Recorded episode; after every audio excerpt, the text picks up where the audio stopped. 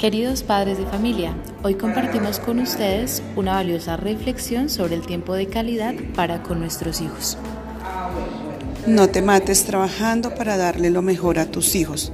Cuando ellos crezcan no te recordarán por los juguetes que les conseguiste con tu esfuerzo, pero sí los momentos gratos y felices que pasaron contigo.